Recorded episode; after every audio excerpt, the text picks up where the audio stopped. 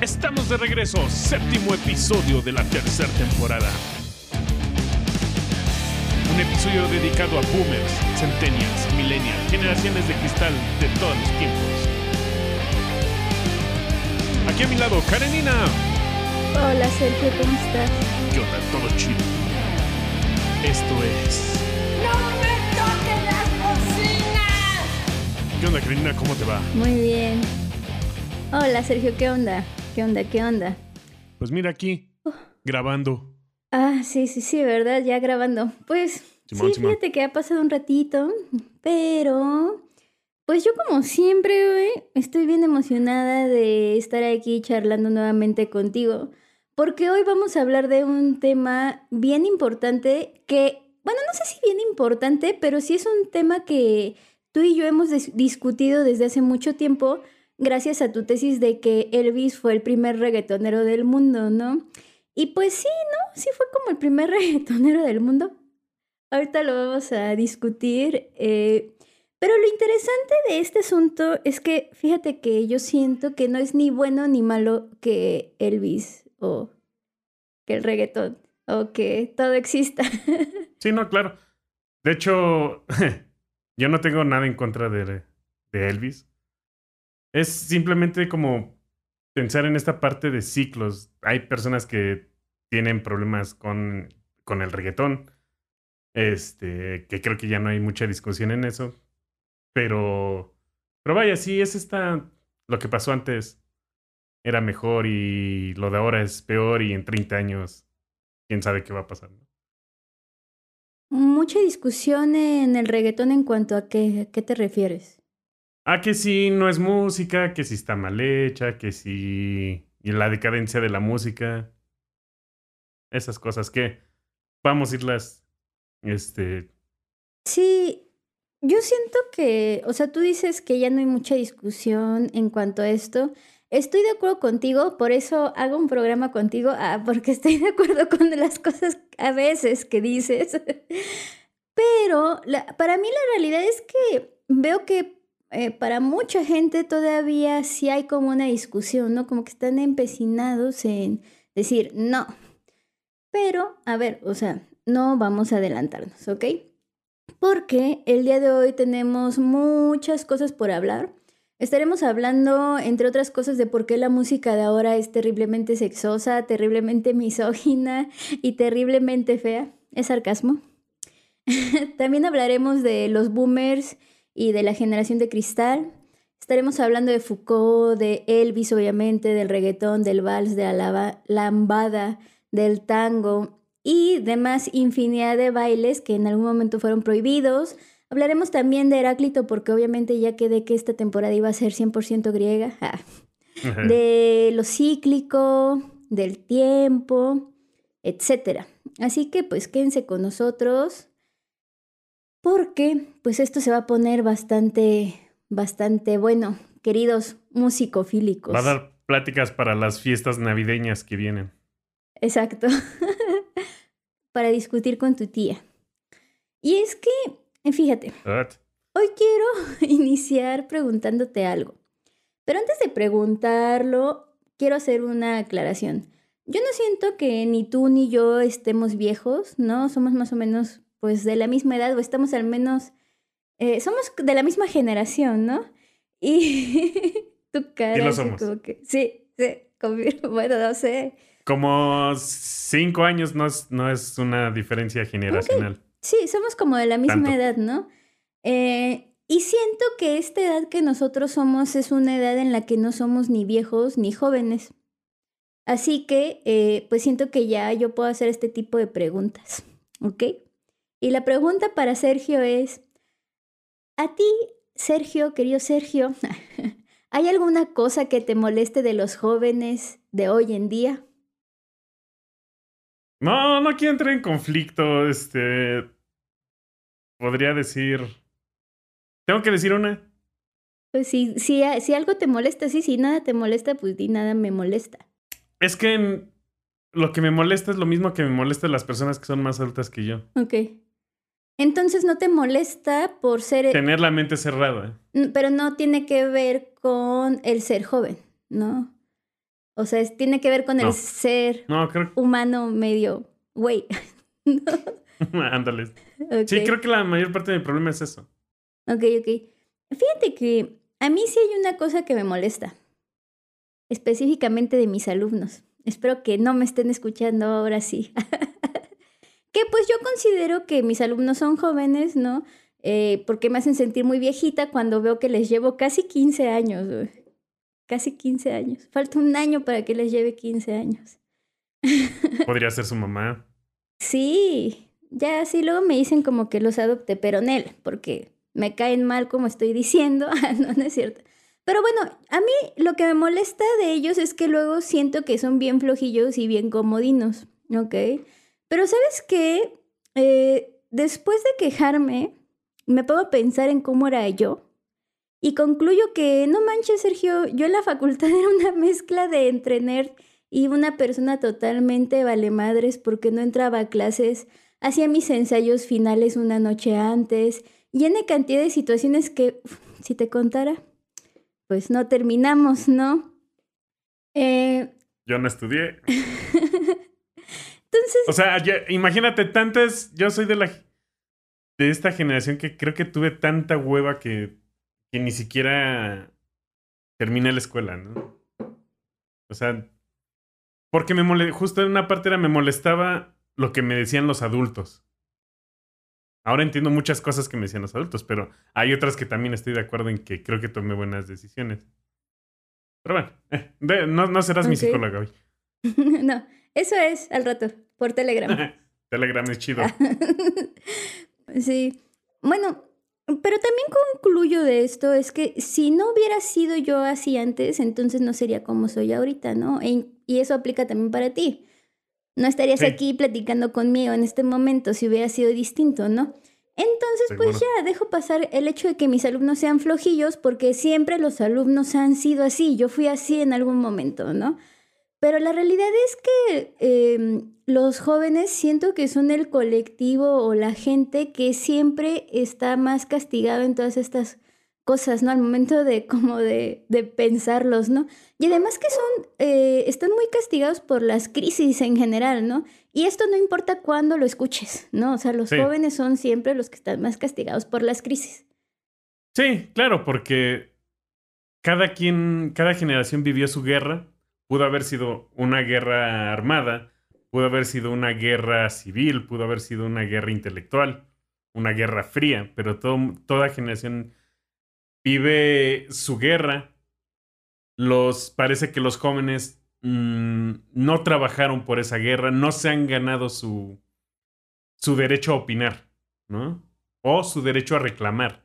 Sí, exacto. Y es que en mis tiempos, ¿no? Cuando no sabíamos, por ejemplo, qué significaba una palabra, íbamos al diccionario y buscábamos la palabra, ¿no? Ahora los chamacos con toda esa tecnología solo tienen que sacar el celular y buscar en Google. ¿no? Ya no le dices, ok, Google. Las generaciones No. de ahora están, No, nada. están terribles. Se activó, perdón. O sea, yo me acuerdo, por ejemplo, cuando mi abuelito me dijo que antes no existían las palabras, güey. Ah, y cabrón. ahora le dices a un chamaco que es un bodrio y el chamaco no sabe ni qué es un bodrio. Pero nada más lo tiene que buscar en Google. Sí. Sí, sí, sí. Y es que, eh, pues, no, pues en mis tiempos la falda llegaba como a los 30 centímetros, ¿no? Por encima de la rodilla, no, eso es muy corto. Sí. Ah, y ahora ya la gente ni usa, ya ni siquiera usa minifaldas, ¿no? Este, ahora ya, ya se usan pantalones. ¿Qué les pasa, no? Y, y yo a su edad, Como lo hacía Natalia Lafourcade. ¿cómo lo hacía? Pues te acuerdas que hubo una moda que ahorita ya va a ser moda de tu mamá. De los niños que nacieron, bueno, los jóvenes que nacieron en el 2001. Natalia Lafourcade en México puso esa moda de los de la faldita sobre la- el pantalón. Y esa moda Ajá. como que empieza a ser criticada como de, híjole, creo que mi mamá usaba eso en los 2000. sí, exacto. Entonces sí, hay modas feas, ¿no? En mis tiempos usaban faldas de 30 centímetros por encima de la rodilla, ahora ya ni minifaldas se usan. Y yo a tu edad tenía 10 hijos, 20 ranchos, dos esposas y 400 reses. ¿Y tú? ¿Y tú? Ahí bailando reggaetón y gastando tu dinero en cassettes y viniles, chamaco. Ay, ahora no te puedes ni pagar el Spotify, chamaco. El Tidal es para los adultos, Sí. ¿no? Ah, ya me ganó la risa. Bien, ya me voy a calmar antes de que me digas, ok, boomer. Tú eres la boomer, curiosamente. tu cara así de sí. Nah, nah, a ver, ¿quién es más boomer, güey? ¿Tú o yo? Tú. Tú en cuestión de la música. por qué? Este, este podcast que está enfocado en la Gran música, tú eres más boomer. Tú eres más boomer en, en el consumo. Realmente ninguno de los dos somos más. Oh, maldita sea, creo que yo soy el más boomer. A ver, vamos a... Ahorita llegamos... Porque no me abro tantas posibilidades, creo. Ok, ok. A ver, primero vamos, si te parece bien, a, a pensar que es un boomer. Y ahorita decidimos quién es más boomer, A ver. ¿va? A ver, Sí, mejor. un boomer es un ser humano que se queja amargamente de las cosas, de las actividades y de la manera de pensar de gente más joven que él, o que ella, o que ella. en realidad es un término peyorativo que se utiliza cuando queremos hacerle saber a alguien eh, que tiene una mente, digamos, un tantito estrecha, anticuada, como quieras decirle, ¿no? Y en general es gente que se opone al cambio. Por ejemplo, en temas como el cambio climático, pues ni existe, ¿no? O el hecho de que ahora se escuche un, un chingo de reggaetón, también hay como que, ah, no, les causa eh, picor, ¿no? Podríamos decir también que Sí. alguien está siendo boomer eh, cuando no está dispuesto a contratar ideas ni aceptar críticas. Pero por otro lado, también podríamos decir que eh, quien usa ese término es alguien que está siendo intolerante, igual de intolerante que los boomers. Sí. Sí, justo. Sí, porque a final de cuentas, creo que el mayor problema es esto que te decía. La intolerancia y la poca apertura, ¿no? De a nuevas, a nuevas experiencias. Incluso a aceptar que tenemos errores, porque creo que también es el gran problema entre generaciones. No aceptamos los errores que tuvimos. Y no se aceptan los, las virtudes que el otro también. no acepta, perdón, no acepta más bien los logros que la generación anterior lo hizo. Entonces, es, es la falta de conciliación. Sí, exacto. Yo sí siento que soy un poquito boomer en cuanto al, o sea, si lo, si utilicemos el término como lo acabo de decir, en cuanto a la onda de la música, porque por ejemplo, ayer antier que salió esta noticia de que Adele y del shuffle en Spotify, Edwin, un amigo, me mandó la noticia. Yo ya la había visto, pero me la mandó y le dije, ah, sí, está bien chido. ¿O no? Porque él es más joven, ¿no? Pero yo así como que el o no, a ver, ¿qué, está, qué vas a contestar? ¿No? Y él así de, sí, Tengo sí la está aprobación del... Ajá, sí está súper chido, que no sé qué. Y yo, ah, ok, es que yo pensé que eras fan del shuffle, ¿no? Y él así de, ¿por qué pensaste que era fan del shuffle? Y yo, pues porque eres más joven, ¿no? Entonces, o sea, yo ya estaba ahí catalogando a Edwin como dentro de ese, porque según yo en ese rango de edad ya no saben escuchar música como yo considero que se debe de escuchar música, no es decir, en orden. Que por cierto, sí se debe de escuchar música en orden. Pero ahí sí me vi muy, sí, sí me vi muy boomer, ¿no? Perdón, Edwin. sí, yo, yo ahí, por ejemplo, soy más, más, más de shuffle, pero en- para ciertas condiciones.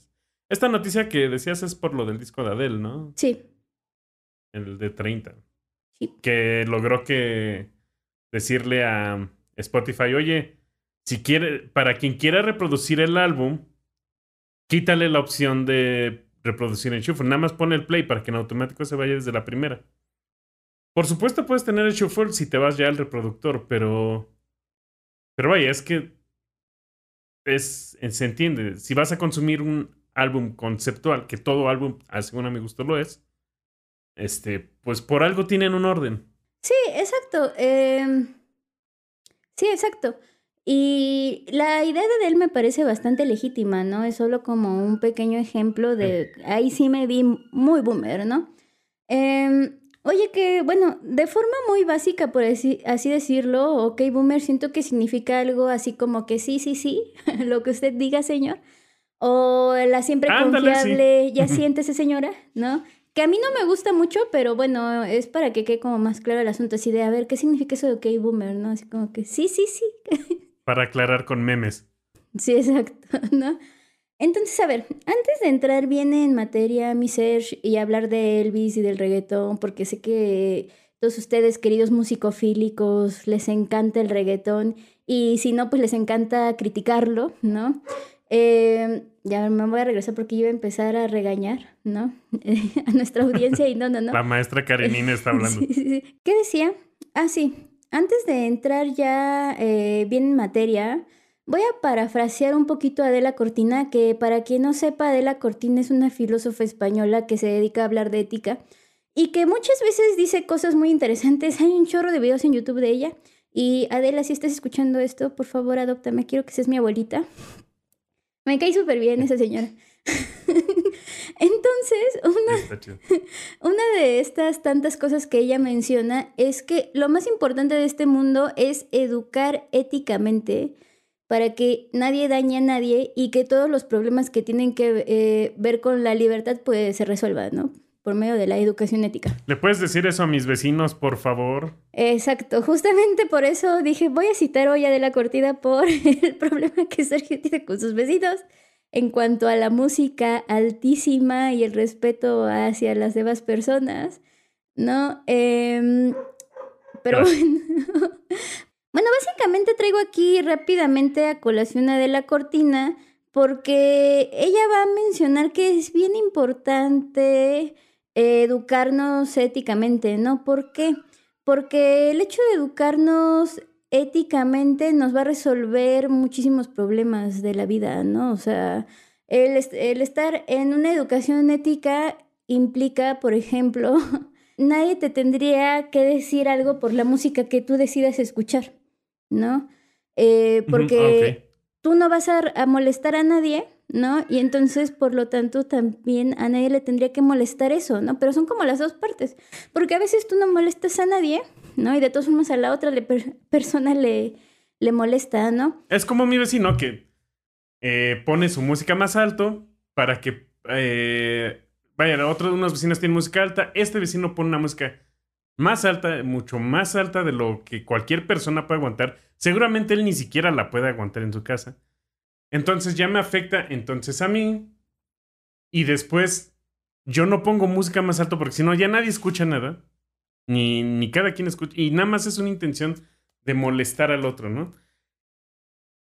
Entonces yo lo que, eh, mientras estamos grabando este video, suena esta música y mi intención es, me encantaría llegar y decirle es, tú en tu afán de ganarle al otro estás molestando a un tercero. Yo no estoy, yo, yo no voy a subirle a mi música porque no te quiero molestar. Puedes hacer eso por mí, así como yo te entiendo, y yo no pongo música alta, tan alta para ganarte. Tú puedes dejar de poner tu música tan alta, por favor. Sí. Y aquí nos desviamos de un poco del tema, pero está bueno el chisme. Es que fíjate, aquí es ah, bueno, bien perdón. curioso. Tenía que fijarme. No, está bien, está bien. Eh, y es bien curioso también cómo él se friega a sí mismo, ¿no? Por ser intolerante, se friega a sí Exacto. mismo porque tiene que escuchar música altísima todo el tiempo y seguramente en algún momento le van a doler los pobres oídos, ¿no? Eh, pudiendo haber actuado de una manera más asertiva o en el caso de Adela Cortina, así como más ética, ¿no? Que es simplemente hablar, ¿no? Eh, existe algo que se llama hablar. Oye, amigo de la- del otro fraccionamiento, bájale el volumen a tu música, por favor, ¿no? Pero no, o sea, tendemos como a ser intolerantes con el intolerante, a, a tratar de aleccionar de una manera como bien extraña, ¿no? Y pues eh, Adela también va, va a señalar esto, ¿no? O sea, que una cosa es ser tolerante y otra cosa es tolerar a los intolerantes, ¿no? Por ejemplo, este amigo, este, pero que, o sea, sí, sí, hay que respetar siempre a las personas, ¿no? O sea, una cosa es tolerar a los intolerantes, hay que respetarlos porque son personas, pero otra cosa es tolerar sus opiniones, ¿no? Porque no todas las opiniones son tolerables. Em, Sí, no. De hecho, y por ejemplo, tu vecino eh, tiene una opinión no basada en el respeto, ¿no? ajá, claro. Que incluso hasta para llevándolo hacia otro lado y ser intolerante, eso, esa intolerancia también te evita que, que tú puedas disfrutar en lo tuyo. Es decir, a lo mejor él puede que sí le guste la, la música de banda que está sonando al lado. Y como sabe que a ese vecino posiblemente le molestarían las canciones de películas de Disney, pues las pone más por molestarlo más que él las disfrute, ¿no? Entonces hasta tú mismo estás dejando de escuchar la música que a ti te gusta con tal de llevarle la contraria o de con de ser intolerante con ese intolerante. Es estúpido, o sea, conclusión, es estúpido, ¿no? Eh, No tu vecino, bueno, la situación y sí, también un poco tu vecino. Saludos, vecino de Sergio, ¿no? y, y es que fíjate, si nos ponemos a observar, vamos a descubrir que existe una resistencia bien cañona a la diferencia, ¿no? Y que gracias a esto existen cosas bien feitas como el racismo, el clasismo, la misoginia, ¿no? Cual- cualquier fobia de este tipo, pues, ¿no?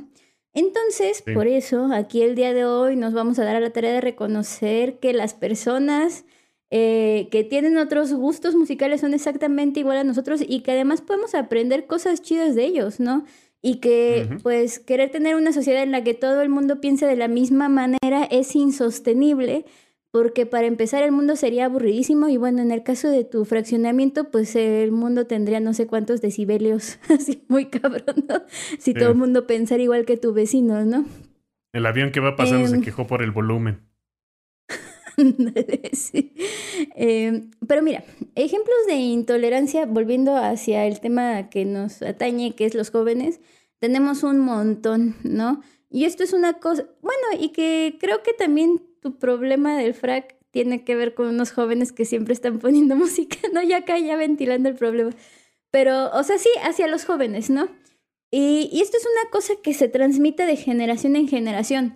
No es nada más como de ahorita que las juventudes, o sea, son así o que a las juventudes les gusta perrear, ¿no? Ahora, a las juventudes de antes les gustaba bailar X o Y, ¿no? O sea, siempre existe y seguirá existiendo una cosa similar al perreo. El caso es que esta cosa irá cambiando también con el paso del tiempo. Entonces, si te parece bien, Sergio, vamos a iniciar este recorrido eh, con algo sumamente choqueante. Por favor, A gente, a partir de este momento, el episodio en curso de No me toques las bocinas no es apto para cardíacos porque vamos a hablar de algunos ejemplos que los harán persinarse. Aclaro, por, Sí, por ya si sé. las dudas, es sarcasmo, ¿no? Entonces, a ver, vamos a empezar hablando del vals. Del vals. del vals súper choqueante. Que el vals, pues fue el primer baile en el que la gente vio a una pareja abrazada, ¿no? Eh, o Pues- sea, sí, ese vals de los 15 años. Eh, Y- fíjense, hagan de cuenta que. Ajá. No, o me imaginé cómo, cómo en la época ahora nos quejamos porque el perreo le está, la chica está, oh, una persona a la otra le está poniendo el trasero en, el, en la entrepierna del otro.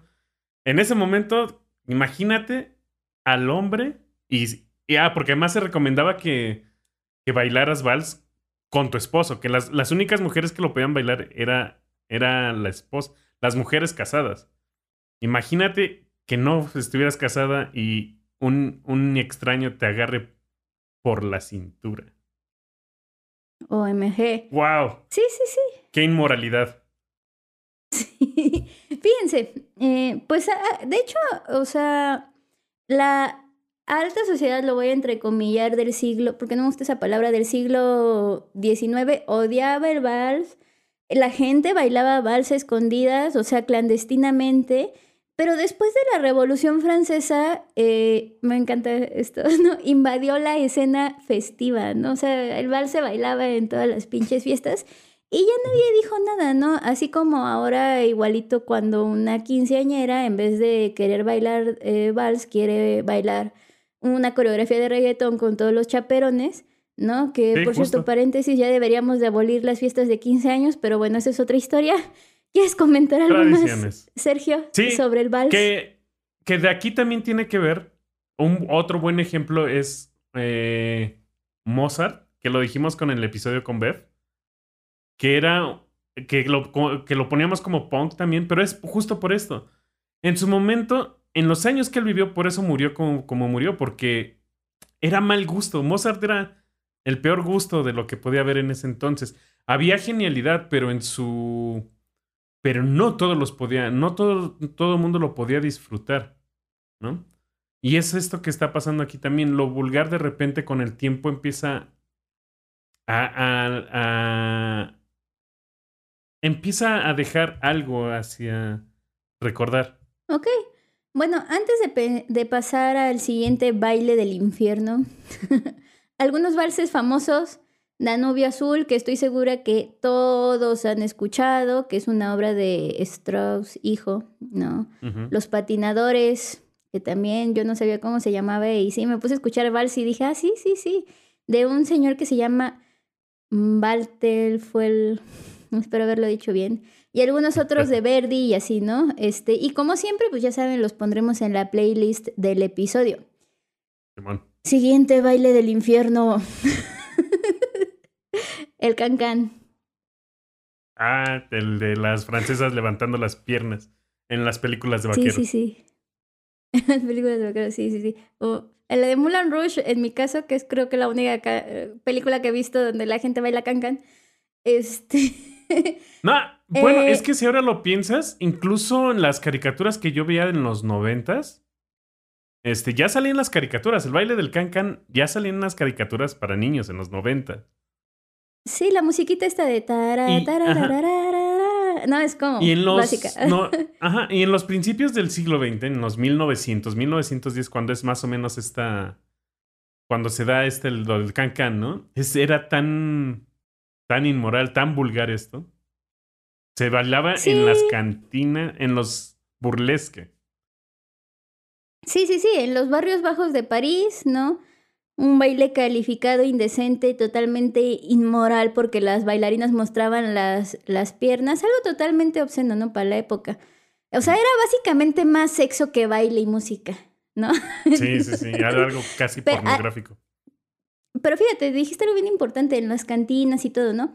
Y era básicamente sexo, al menos según ellos, o sea, al menos los que iban a verlo, porque si no, ¿cómo iban a saber que las muchachonas estas enseñaban la pierna ahí en esos tugurios? Sí, justo, alguien, alguien tenía que haberlo visto y alguien lo, lo dibujó, alguien lo retrató, alguien lo contó. Los, jo- los jóvenes, los jóvenes. jóvenes. Que seguramente eran más bien los más viejos que tenían para pagar eso. Y veían a los jóvenes y así de, no, sí, sí, sí, o sea, ¿Tú qué Hay un haces aquí, pinche chamaco? Sí, sí, sí. Que por cierto, ahorita con esto que decía, traigo a colación la pequeña introducción de la canción de Lelutiers, Los jóvenes de hoy en día. ¿Tú lo has escuchado?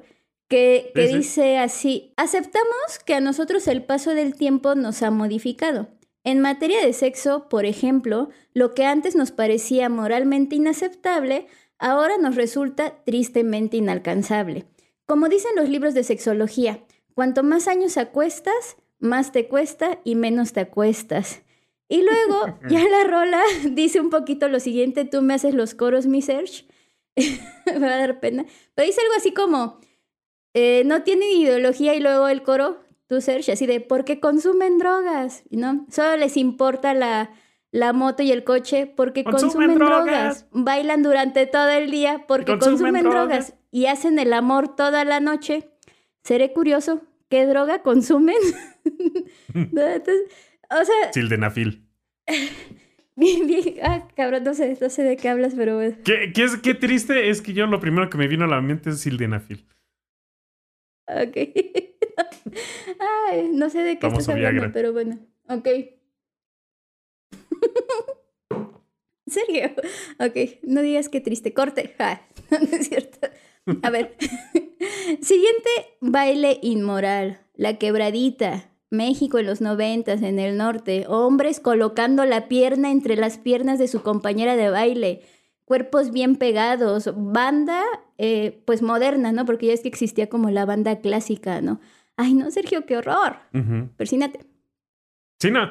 Y además, era. Pasaba que algunos, ah, algunos este, movimientos era echarla para arriba y los más pro, super pro, era este, tener las piernas de la chica en, en, en el torso. Y la chica te, te abrazaba con las piernas y era como de wow. Mientras el güey te. Justo para sostenerla bien, pues tenías que estar agarrando como la espalda, la cintura y. Ah, y a mí me tocó esa época de niño, de la quebradita. Ok, Ok. cantando así las, las de banda machos. Y... Ahora sí me asusté. a ver, tenemos más Están ejemplos. buenos, están buenos los videos de quebradita. A ver, voy a ver, voy a ver. Tenemos más ejemplos. Por ejemplo, la, la lambada.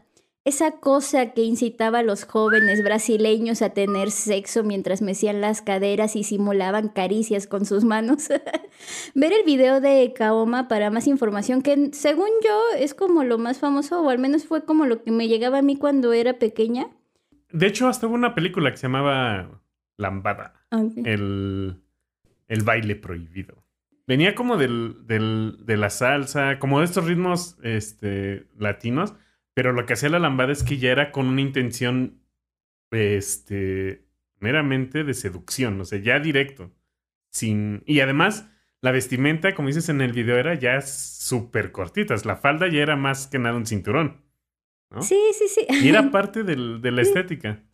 Y miren, ven el video, no para que bailen, o sea, bueno, si quieren bailar, bailen, ¿no? O si quieren, Pero ¿por qué no? no más para que sepan de qué se trataban esas cosas inmorales.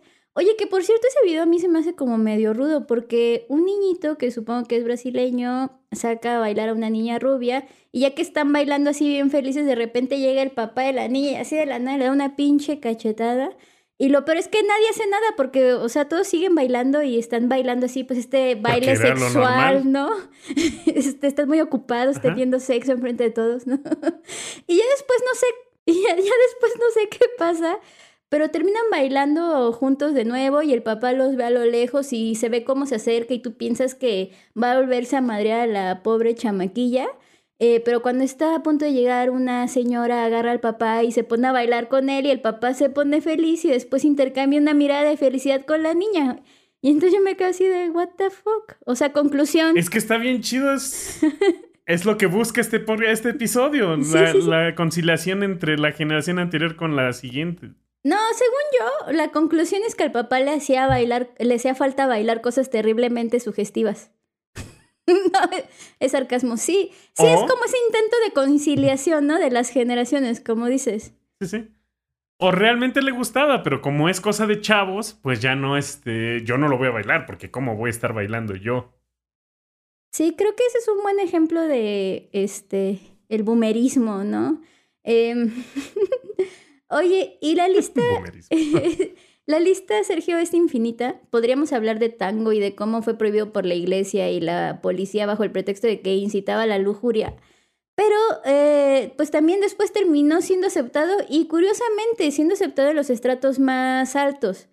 Eh, por ahí escuchábamos la otra vez una conferencia del doctor Zagal, no sé si recuerdas, que es donde no. nos, plat- sí, nos platicaba eh, sobre el chuchumbe y el jarabe gatuno. Ujú. Tuve que buscar este, la, eh, la información. Ajá, porque no lo recordaba, pero estoy básicamente citando lo que dice el doctor Zagal. Eh, del primero cuenta que un sacerdote eh, llamado Nicolás Montero le pidió a la Santa Inquisición que revisara un baile veracruzano llamado el chuchumbe, porque era un baile que según él incitaba a la sensualidad. Y fíjate qué curioso, que a ciencia cierta no sabemos cómo era el chuchumbe, pero lo que sí sabemos es la letra de las canciones, porque los inquisidores se tomaron la molestia de copiar todas las letras, ¿no? Y Claro. en muchas ocasiones la letra hablaba sobre cómo el hombre le enseña a la mujer el chuchumbe para acercar a la mujer al placer, ¿no? Eh, pero también hablaba de cómo los religiosos se acercaban a los fieles para pedir favores sexuales. Entonces ahí queda más claro por qué el interés de la iglesia de desaparecerlo, ¿no? Y por otro lado, Claro. también habla del jarabe gatuno, ¿no? Que era un baile que intentaba simular el apareamiento de los gatos. O sea, un, un baile bien lujurioso que igual, gracias a la descripción de las personas que demandaban, o sea, que no les gustaban estos bailes, eh, pues es que podemos recrearlo. Y eso es como bien morboso, ¿no? O sea, que gracias a las personas Sí. que lo odiaban es que podemos recrearlo. Y la además, vecina en- chismosa. y además, en páginas de. Más bien, en, gracias a la historia que está saliendo ya esta. Esta este, gran apertura de información que estamos teniendo en estos años. Sí. Se, han- se ha estado sacando a relucir cómo las, la cultura mexica este, antes de la llegada de los españoles, no tenían muchos problemas con, con la apertura sexual. O sea, vaya, no, sea, no, no era tema porque no era prejuicio, ¿no? Es, es, eran reconocidas. Pero pues a partir de cierto momento, pues es donde estas, estas influencias pues ya nos empiezan a, a poner esa ética y esa moral que todo mundo debemos respetar. Oye, Sergio, ¿y te gustaría poner algunos ejemplos con rolas? Digo, yo ya puse algunos ejemplos como de bailes que Sí. primero eran odiados del diablo y luego fueron aceptados y amados, ¿no? Claro. ¿Te gustaría poner algunos ejemplos de canciones? Sí, una que hace poco conocí, la, la verdad no la conocía, es eh, Shaven, Shaven Drive de Lucy Bogan. Y la letra es exactamente lo que tú encontrarías en cualquier letra de, de reggaetón de la mata, como le llaman ahora ese reggaetón sucio y, y puerquezón. Es esa letra, pero realmente es blues y es un blues que fue escrito por ahí de los 1920 de, con eh, Matt Rainey. Pero esta versión de Lucy Bogan es la primera grabada. Entonces, y eso estamos hablando de las grabaciones de 1930 y tantos. Por supuesto, fue, eran grabaciones de la comunidad eh, afroamericana de, la época, que a final de cuentas, pues si bien era, era lo de los pobres, era lo de los, mm, los de los negros, ahora ya le empezamos a dar esa, como esa importancia, ¿no? A final de cuentas, también no se trata solamente de una generación a otra, se va construyendo con, con, con diferentes generaciones. Luego, por ejemplo, este, pues a lo mejor no como canción, pero el caso de Elvis Presley, este caso es el, el caso de las caderas, ¿no? Nos quejamos con el reggaetón, del movimiento de... Pero Elvis es, es conocido que cuando grababan los programas donde se presentaba, se le tomaba de la, de la cintura para arriba, para que no se viera sus movimientos de las caderas. ¿Por qué? Porque podía incitar movimientos sexuales en las niñas y en los niños, porque además lo imitaban, los niños imitan, entonces no quieres ver a, a los niños de 10, 12 años influenciables haciendo movimientos extraños con las caderas porque incitas al sexo. Que lo peor es que esa incitación estaba en otras muchas cosas que no eran ni siquiera en la música, ¿no? Sí, Entonces- exacto. Eh, Elvis, ya llegamos a- al buen Elvis, ¿no? Elvis de pelvis, ¿cómo le decían? Este, el rock and roll, Justo. ok. Esa música que yo creo que ahora muy poca gente estaría dispuesta a decir que es música lujuriosa, en otros tiempos no fue así, ¿no? Eh, es importante que, recordar que en los 50 en Estados Unidos se quemaban los discos de Elvis con la idea de conservar las buenas costumbres, ¿no? Como bien ya dijiste, y, y, y la policía prohibía las fiestas en donde había rock and roll porque eran consideradas fiestas peligrosas, ¿no? Entonces, eh, con un poquito de contexto, ¿no? Hubo una época en la que las adolescentes veían a Chuck Berry moverse, ¿no? Y eso les gustaba, ¿no? Y según así como que algunas teorías, no sé tú qué opinas de esto, eh, pues por eso los blancos inventaron a Elvis, ¿no? Para que sus hijas, pues ya si iban a destramparse, mínimo lo hicieran con alguien blanco. Sí, claro, porque además los negros ya tenían la etiqueta de lujuriosos y groseros y ellos como sea, pues ya, ya están ahí degradados. Obviamente estoy hablando del contexto de la época, ¿no? Sí, sí. Yo no. Pero, Pero yo no nuestros jóvenes, ¿qué? nada en eso, pero Pero ¿quién piensa en los jóvenes Ajá. de ahora? por lo menos, a- por lo menos un blanco puede controlarse, ¿no? Sí, sí, Sí. sí. Ah, Entonces, a ver, Elvis, peinado, atuendo, canciones, caderas, todo en él básicamente gritaba así como de prohibido, ¿no? O sea, los papás consideraban a Elvis inmoral, vulgar, y por ahí hasta vi que algunos pensaban que este, si escuchabas a Elvis podrías adherirte a alguna secta satánica o podrían darte ganas de suicidarte, what the fuck, ¿no? De hecho, a Elvis se le llegó a a la policía o judicialmente, no sé cómo decirlo, se le llegó a prohibir que, que bailara, ¿no?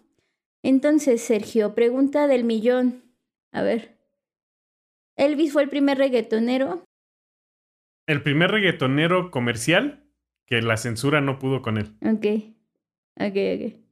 Porque ya había, ya desde hace mucho ya, ya existían. Pero él es el primero que, que en, en este, en este nue- nuevo sistema que se está forjando económico, capitalista de Estados Unidos, ¿sabes qué? Es más importante que nos deje dinero a que nos deje niños este, con una moralidad baja. ¿no? Es el primero que podemos decir eso, ¿no? De, pues Sí. déjalo, nos está dejando dinero. Ok, ok. Es interesante eso, ¿no? Em, a ver, y haciendo como una analogía con el reggaetón, puedes contestar la pregunta o, o no, o sea, es como que la lanzo de manera más retórica. O sea, ¿por qué hay mucha gente que odia el reggaetón y Ajá. qué es lo que molesta del reggaetón? La no censura o la idea directa. Según- creo yo es eso. O sea, mientras. Mientras, por ejemplo, lo que decíamos de. de canciones eh, viejitas pero bonitas, ¿no? Mientras te ponían una poesía que te decía que quiero beber las mieles de tu piel, ¿no? El reggaetón te, te, te dice directamente, güey, te quiero lamer el culo. Las mieles, Entonces, Sergio, las mieles. Creo que eso es lo que lo hace. Pero Sí, vaya, sí, sí. Es, es esta parte de. Creo yo que el problema es. A mí no me decía. Yo no lo diría porque es vulgar. ¿No? La generación, las generaciones anteriores. En mis tiempos no hubiéramos dicho eso. Y, y primero podríamos decir que es porque teníamos respeto. Pero yo creo que más en el fondo es, es que no me dejaban decirlo. Ok, ok, Es sí, decir, sí. Yo me, yo me acuerdo que alguna vez mi mamá me dio un cachetadón. Tenía yo como ocho años y yo escuché, a- escuché a, mis, a uno de mis primos decir la palabra coger. Creo que no terminé de decir la palabra. Y ya tenía la mano de mi mamá en la, en la, en, en la boca, ¿no? Evitando que dijera esa palabra.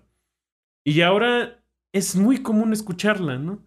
Entonces, creo que esta parte yo podría decir, ¿por qué tu niño de 15 años dices la palabra coger cuando, cuando a mí en mis tiempos aprendí que no era, Sí, sí, que no era este, que, eso, que decir esas palabras era vulgar? Creo que ese es el, el- el problema que tenemos. La- Ay, Sergio. Sergio siendo boomer. Ajá. Ajá. No, es que yo no estoy de acuerdo. Yo uso Ah, la palabra.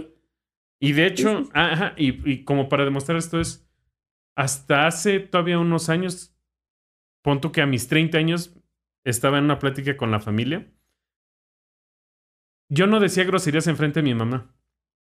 Hasta hace poco, hace poco unos años, fue que me, ya al vivir varios años fuera de casa, me escucha hablar con total libertad, con groserías y, y se voltea y me dice, oye, ¿Tú desde cuándo hablas con groserías y dices esas palabras? Mi respuesta fue, desde siempre, nada más que no las decía enfrente de ti.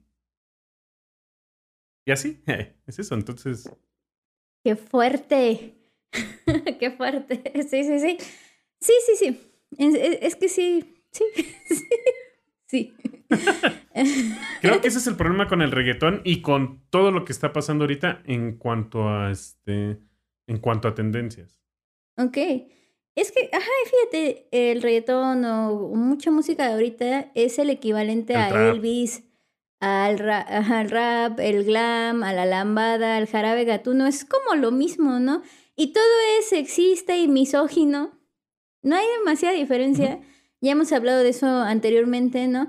Pero, pues, ya, ¿no? Hay mucha música misógina, empezando eh, por mucho del rock, ¿no?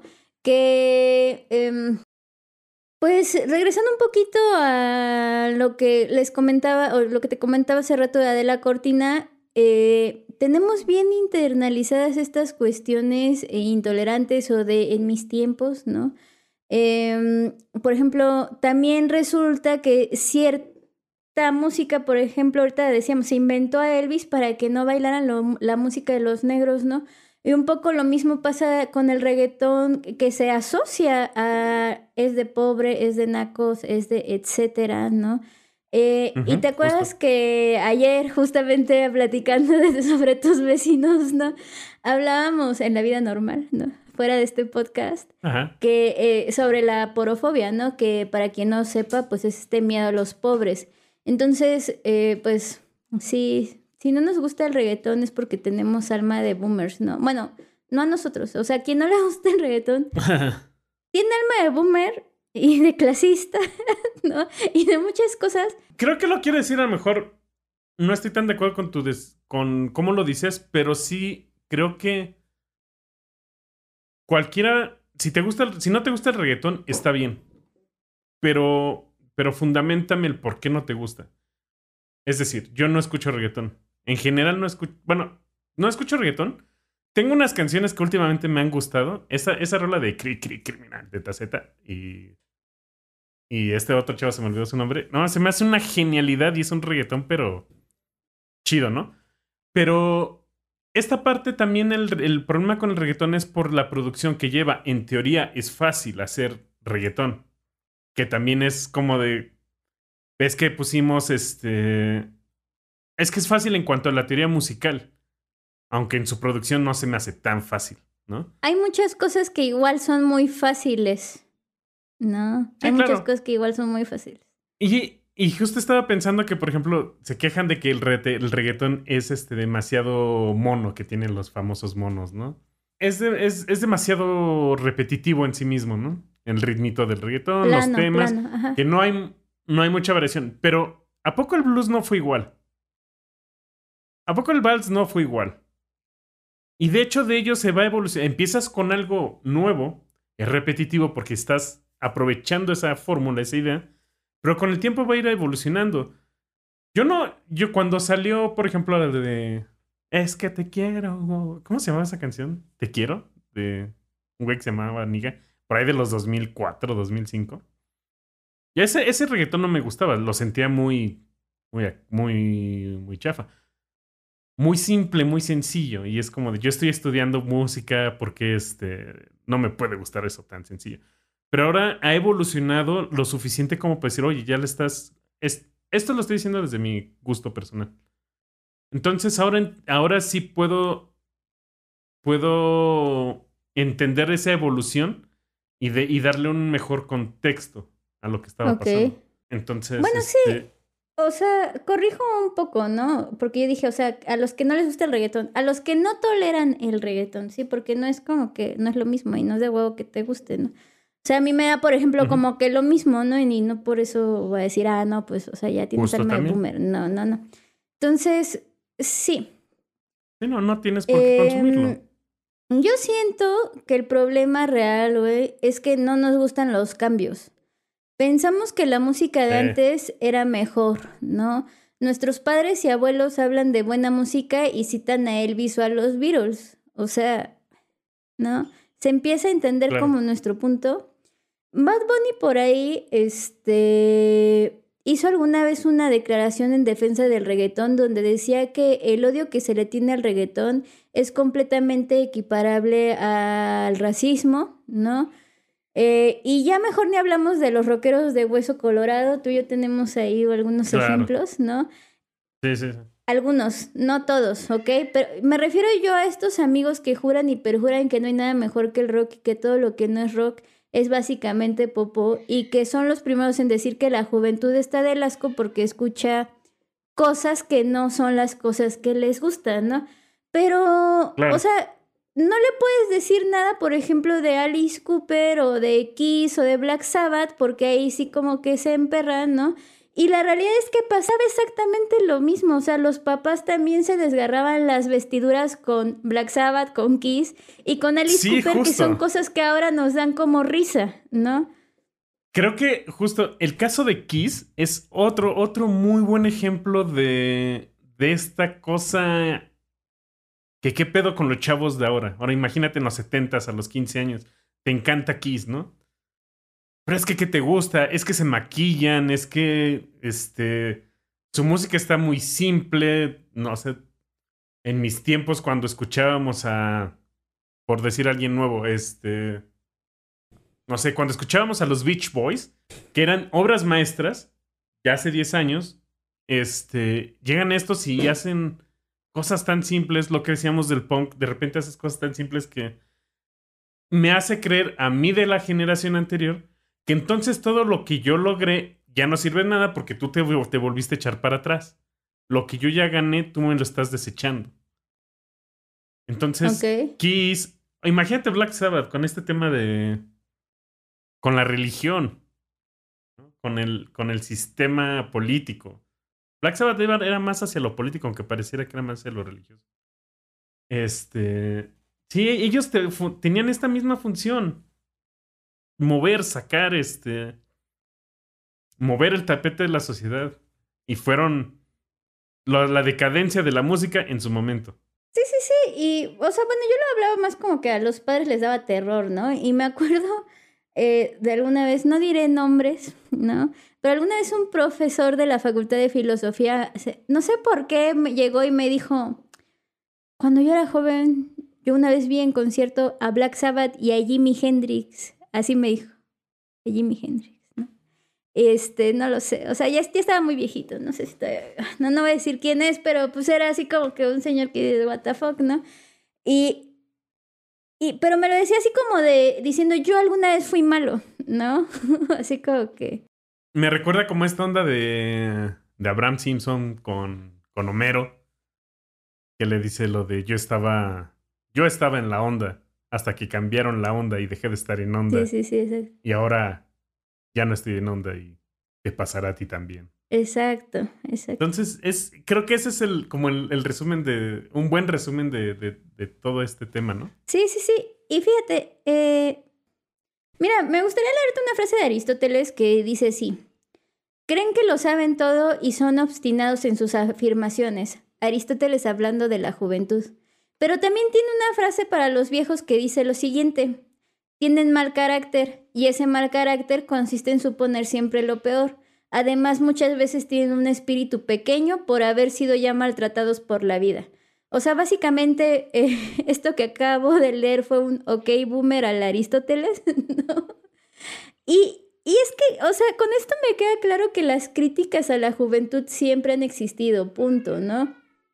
Pero, eh, pues también pienso que la vida, o sea, no mi vida, sino como que la vida, es una lucha entre opuestos y todo cambia, ¿no? O sea que siempre existe un cambio y ese cambio es permanente porque este cambio es lo que le da vida al mundo, básicamente, ¿no? O sea, nada permanece, ya eh, hay que meternos eso en la cabeza, ¿no? Heráclito pensaba mucho en esto, pensaba en el, en el devenir, en esta posibilidad de cambio constante, y por eso decía que nadie puede cruzar el mismo río dos veces, porque ni siquiera el que cruza ni tampoco el agua van a ser los mismos, ¿no? Eh, o sea, porque estamos como en un cambio incesante, ¿no? Y entonces, pues, ¿para qué nos aferramos a esas cosas de, es que en mis tiempos, ¿no? Em, Es, es, no lo sé. Ajá. es que a final de cuentas es también en esta intimidad que hablamos con la música, implica también el, el- el- el dejar de disfrutar eh, más la música. Porque si me permites, pasándolo un poco fuera del- de la música como tal, incluso hasta en la forma como escuchamos música también cambió. Y no permitimos. ¿Te acuerdas cuando, nos, cuando en los episodios pasados hablamos de, de Max Richter? La posibilidad de poder grabar ahora discos de, de 8 horas. O sea, son cosas. Sí, me acuerdo. Ajá, Son cosas que eran impensables hace 20 años todavía. Entonces, eh, yo, por ejemplo, metiendo un poquito con la parte de audiofile, es cierto que a lo mejor me puedes decir que el vinil es, es, es bueno. Por supuesto, sé que puedes lograr una muy, la- muy buena calidad. Pero también es cierto que no lo puedes usar. Es un formato que no lo puedes usar en toda tu vida diaria. Y, y es donde podemos aprovechar. Sí, exacto. do- donde podemos aprovechar la tecnolo- tecnología nueva. La tecnología actual te permite tener en tu teléfono una muy buena calidad comparada con el vinil. Y seguramente ahí voy a tener quienes me, me digan que, que no, es que el vinil es lo mejor todavía.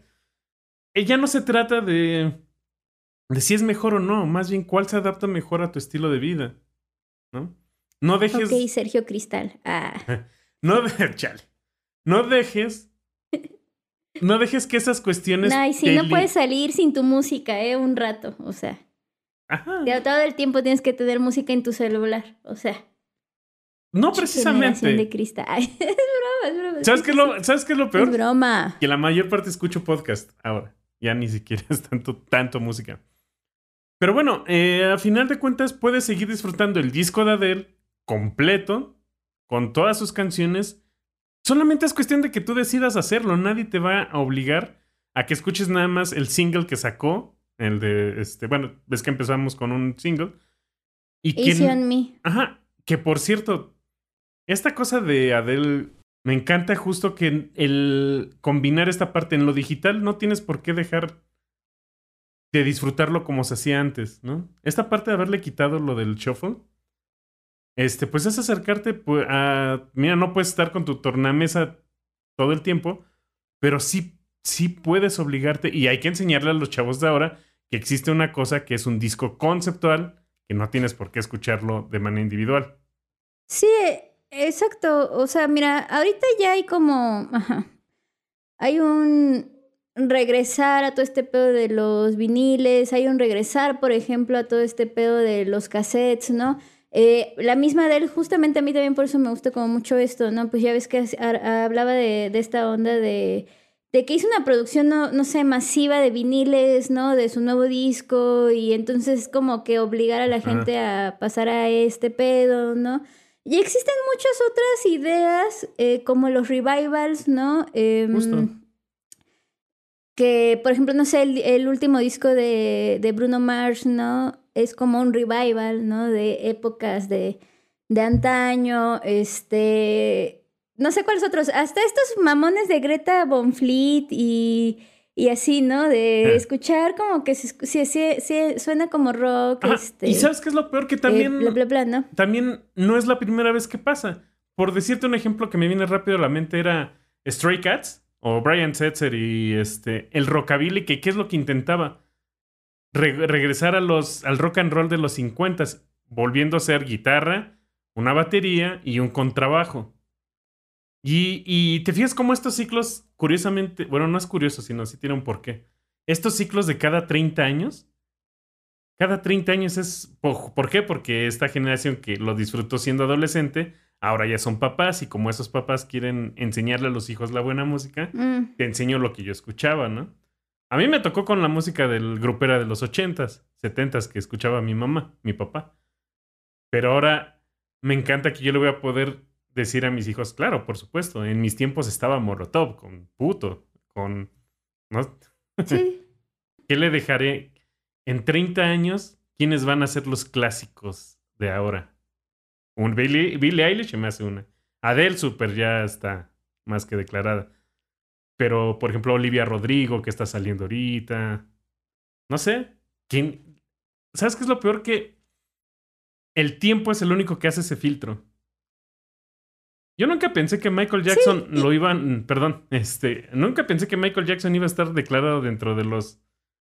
del rock. En su momento no era rock, era disco y era pop. Bueno, pero porque el rock tiene problemas para hacer definiciones, pero ok, sí, sí, sí. Fíjate, hay una frase que me gusta mucho, es una frase budis- budista que dice, ventaja todo cambia, desventaja todo cambia, ¿no? Entonces, eh, estas ondas de que a mí me pegaban de chiquito y estoy bien, bueno, ok, te voy a dar el beneficio de la duda, ¿no? Pero pues ahora hay nuevas formas de educar. Eh, podemos aprender y desaprender la música, ¿no? Eh, hablando ahorita del tiempo, ¿no? Eh, tenemos un ejemplo griego con Cronos, ¿no? El dios del tiempo, que eh, justamente este güey temía ser destronado por sus hijos, ¿no? Por lo que los iba devorando sin piedad Ándale. alguno, alguna, ¿no? Uno a uno al nacer. Este, Cronos fue el primer boomer de la historia, ¿no? Eh, Sí, es que sí, claro. por otro lado, eh, fíjate que Foucault decía que hay que mirar al pasado nomás para poder mirar mejor los problemas del presente y que hay muchas cosas del mundo actual que sí hoy consideramos muy chidas y que en el pasado estaban de la fregada. Eh, por ejemplo, no sé, los medios de comunicación o la medicina o las leyes, ¿no? O la tecnología. Pero también en la historia hay muchas formas de hacer las cosas que son superiores a como las hacemos ahora, ¿no? Eh, no es nostalgia, sino es buscar las lecciones del pasado para poder vivir mejor ahora o para poder hacer mejor música ahora, ¿no? Me gusta, por ejemplo, esto, eh, regresando a los revivals, eh, porque la historia es un almacén de buenas ideas. Te decía hace unos días, oye, escúchate el reprise de Moby, que por, por supuesto seguramente me ignoraste al 100%, ¿no? Pero...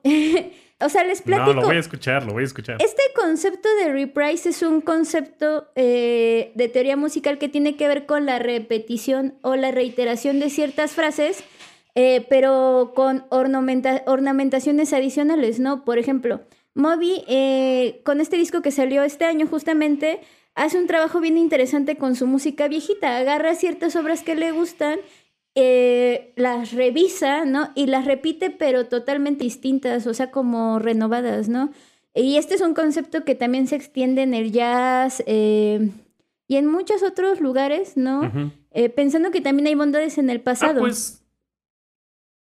Claro, incluso la, este, esto que se está dando ahora con el boom de los samples, Sí, que, este, que mucha, mucha música desde el hip hop, desde el reggaeton, desde el pop, incluso mucho del rock, resulta que son samples de música viejita, ¿no? sí, sí, sí. A mí, por ejemplo, me sorprendió cuando me di cuenta que la de. La de este. Esta de Gautier y Kimbra, Somebody That I Used to Know. Pues básicamente está hecha a base de samples y no suena para nada que en ningún momento tuviera samples. Ok. Y eso está Sí. bien chido. ah, Hacer algo nuevo de lo viejo. Fíjate que también una cosa que me llamó la atención últimamente fue el- la canción esta de Elton John y Dua Lipa, que yo decía, ay, güey, no mames, o sea, no, o sea, no. Pero estaba viendo que está hecha como de cinco samples de canciones viejitas de, de Elton John, ¿no? De la de Sacrifice y la de... Ay, no me acuerdo, o sea, son como varias, ¿no? Sí. Sí, sí. Y pues está chido, ¿no? Entonces, pues bueno, Sergio, ¿qué te parece si conclusiones? Conclusión mía, te puedo decir. Porfa, ya no peleemos. Mejor disfrutemos la música. En- a ti te tocó ser el boomer. A ti, tú vas a ser el boomer de una generación y fuiste la generación de cristal de otra generación. Ay, sentí como que me lo dijiste a mí, oye. Este, Es para todos. es para todos. Sí, creo que también esa es como mi conclusión, ¿no? No, mi conclusión sería, güey, después de escuchar este episodio, por favor no seas el boomer de tu generación. No, o sea, se puede evitar, ¿no? Eh, Sí. hagámosle la vida más sencilla a las juventudes. Eso sería como una conclusión bonita. Y las nuevas generaciones aprendamos qué es lo que nos están dejando y aprovechemos eso. A final de cuentas es evolución, es adaptación. Adiós. Ay, no, no, no es cierto. A ver, eh, redes. Sergio, por favor. Redes. TikTok, este, no me toque las bocinas. Estamos también en Instagram, YouTube, Facebook. Básicamente todo es no me toque las bocinas. Este, ahí vamos a estar haciendo trends. ya. Sí. Sergio estará haciendo Este, trends en TikTok. Ajá, Bailando. bailando. Eh, personales, Karenina Saro, en todas las redes también, básicamente. Instagram, TikTok también. Este, Pues yo no tengo TikTok, o sea, así como activo, pero espero activarlo en estos días. Síganme, por favor, para que valga la pena subir cosas. Sergio igual ya, él sí ya activó su TikTok, así como que sube videitos sí, y así. Tocando guitarra, ya saben. Ajá, Sergio Lugo, ¿no? Y pues muy bien, Sergio. Muchas gracias. Nos vemos pronto, algún día. No, nos vemos para un especial, ¿no? De fin de año. Vamos a tener un especial. Vamos a verlo. Bueno, pues adiós. Bye. Ahora sí, déjame ir a hacerle de pedo con ese pinche vecino. A la verga. Cállate.